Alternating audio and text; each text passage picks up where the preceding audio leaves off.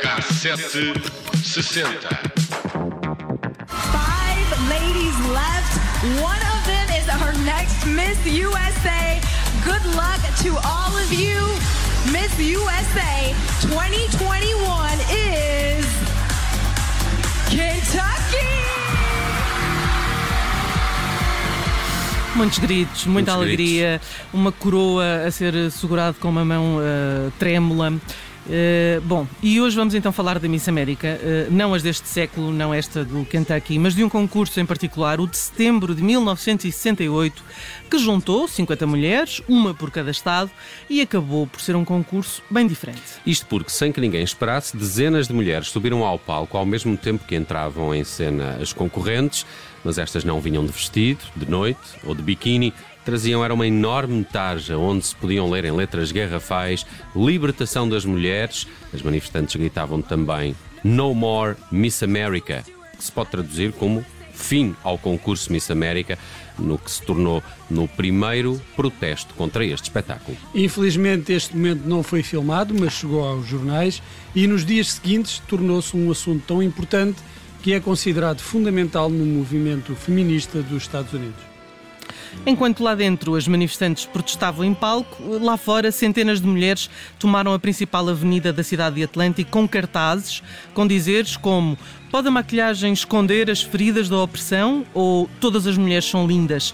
Uma mulher carregava tachos, panelas e um bebê e ainda usava a esfregona na rua, enquanto o outro estava acorrentada a um gigante boneco que representava a Miss América, mostrando que as mulheres estão aprisionadas a estándares de beleza. Houve até a coroação de um carneiro para simbolizar a forma como o concurso tratava as mulheres como um rebanho numa qualquer feira de competição de gado. Houve ainda sutiãs, cabeleiras postiças, pestanas postiças, exemplares da Cosmopolitan ou do jornal Mulheres em Casa, atirados para um gigantesco caixote do lixo chamado Liberdade e cujo objetivo era pegar fogo. O que não aconteceu porque era proibido. O mito dos sutiãs queimados surgiu depois de uma história publicada pelo New York Post. O protesto foi inspirado no encontro do Grupo Radical de Mulheres de Nova Iorque. O grupo de ativistas estava a discutir um filme sobre o papel da beleza na opressão das mulheres. O filme usava uh, a parte da competição em fato de banho como um exemplo e foi nessa altura que a feminista Carol Anish uh, decidiu usar o icónico concurso para forçar este tema na agenda pública. Nos meses antes do concurso, as manifestantes anunciaram um protesto como uma forma de luta contra a imagem que oprime as mulheres em todas as áreas em que são supostamente representadas.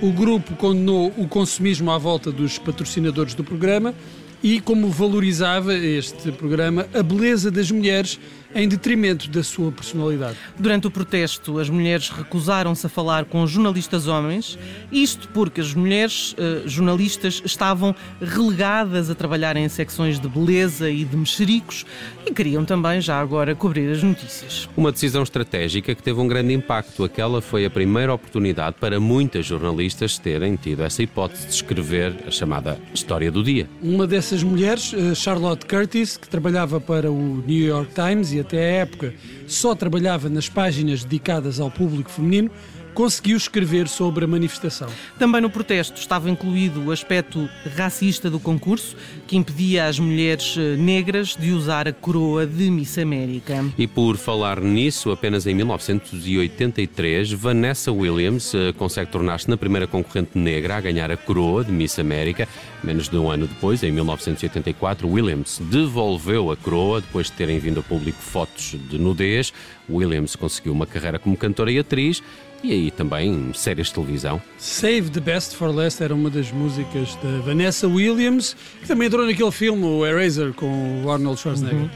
E parece incrível que só em 1983 uma mulher negra tenha ganhado o concurso, mas a verdade é que nos primeiros 30 anos de competição nem sequer podiam inscrever-se. Depois do escândalo com as fotografias, que acabaram por ser publicadas na revista Penthouse contra a vontade de Vanessa Williams, a atriz esteve uh, longe da ribalta durante algum tempo, para depois embarcar numa carreira musical de sucesso, alguns álbuns a solo, e depois em, 80, em 95, em 1995, gravou Colors of the Mind, um, a canção da banda sonora do filme de animação Pocahontas, que acabou por ganhar um Oscar. E podíamos continuar agora com a filmografia da Vanessa Williams, mas isso fica para outra altura. É verdade. Ela entra também naquele chefe com, com o Samuel L. Jackson, é uma das polícias uh, amiga do E entra naquela Ugly Betty, aquela série de, Ah, é? televisão, sim. Ok, ok. Ora bem, eh, sobre eh, 1968, eh, na música podíamos aqui começar com alguns problemas com a justiça, porque logo a 4 de janeiro Jimi Hendrix foi preso em Estocolmo, envolveu-se numa cena de pancadaria com o seu baixista Noel Redding, no hotel onde estava instalado, e, e, e foi para a yours?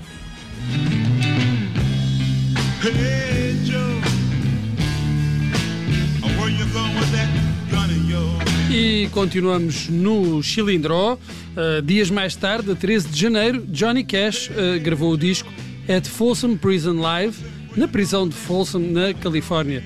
Consta que a sua tara por prisões começou quando escreveu Folsom Prison Blues, em 1953, quando estava na Alemanha em serviço para a Força Aérea Norte-Americana. I'm stuck in Folsom Prison, and time keeps dragging on. But that train keeps rolling on down to San Antone. Já em fevereiro de 1968, os estúdios de cinema uh, Universal uh, ofereceram aos Doors 500 mil dólares, meio milhão, para serem protagonistas de um filme que acabou por nunca ser feito.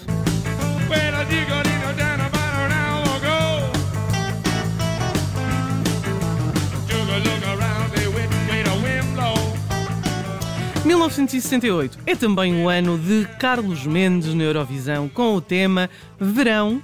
Não foi das piores classificações eh, de Portugal no Eurofestival, eh, mas a vitória desse ano sorriu a Espanha com um tema, enfim, muito bonito, Lá Lá Lá. Lá, lá, lá, lá, lá, land. Em segundo lugar, a apenas um ponto do vencedor ficou Congratulations do britânico Cliff Richard, um cidadão honorário de Portugal, que depois desta derrota meteu-se no vinho, lá está, e até hoje é um produtor eh, vitivinícola da região demarcada do Algarve. Congratulations and celebrations when I tell everyone that you're in.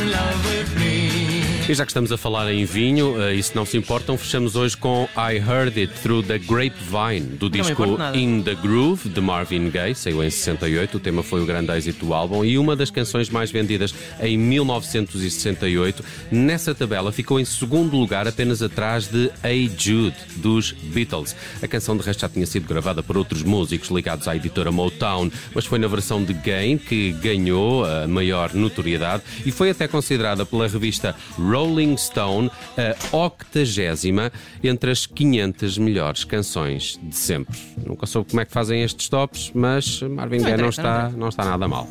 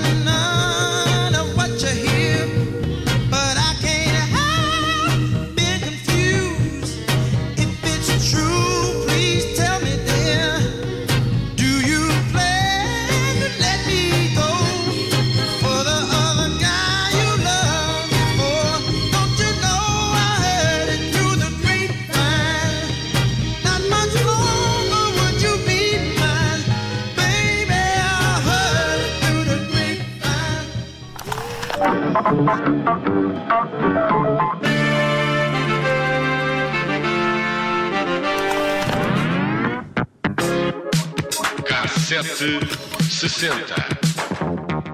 Rádio Obs